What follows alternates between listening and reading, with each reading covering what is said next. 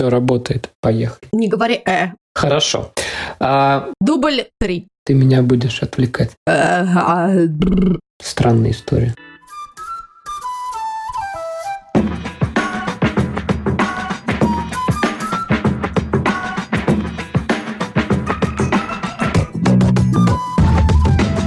Привет, друзья! Меня зовут Катя, и это подкаст «Вася in Space». Подкаст о родительстве в непростых условиях. Меня зовут Миша. Мы родители троих детей. Старшая дочь Женя, младшая Тоня и у нашего среднего сына Василия расстройство аутистического спектра.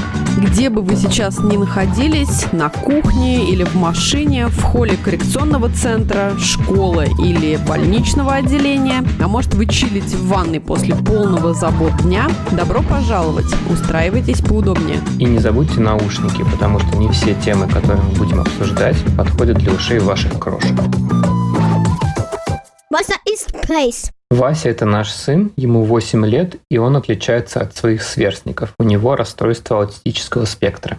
А еще есть такое расхожее выражение «spaced out». Обычно оно используется для обозначения состояния, когда человек оторван от реальности, невнимателен или спит наяву. И мы шутим про то, что Василий как раз часто бывает in space. Но вместе с этим это название подчеркивает, что он не один, и вокруг него есть некоторое пространство, с которым он должен уметь сосуществовать, и которое должно учитывать его присутствие. О чем будем говорить? Ну, вообще, мне кажется, что на пути особого родительства очень важно иметь союзников или хотя бы сторонние точки зрения, от которых можно оттолкнуться. Мне хочется, чтобы наша история тоже была для кого-то полезна, ну или хотя бы просто интересна. Я часто слушаю различные зарубежные подкасты для особых родителей и думаю про то, что не так много похожего контента есть в русском подкастном сегменте. И хотелось бы, чтобы было бы больше именно на русском языке. Очень круто, когда у тебя есть на что опереться с точки зрения других родителей, точки зрения специалистов. Возможно, просто истории того, как это было, они уже дают общее понимание,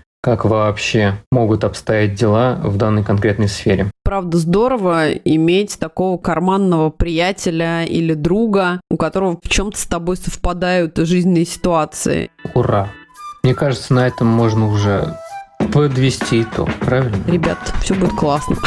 Мы будем выходить раз в две недели. Мы сделаем все, чтобы это было так. Сердечки, колокольчики и на лайки. Вот, идеально. И до встречи. Ну что ты мне делаешь?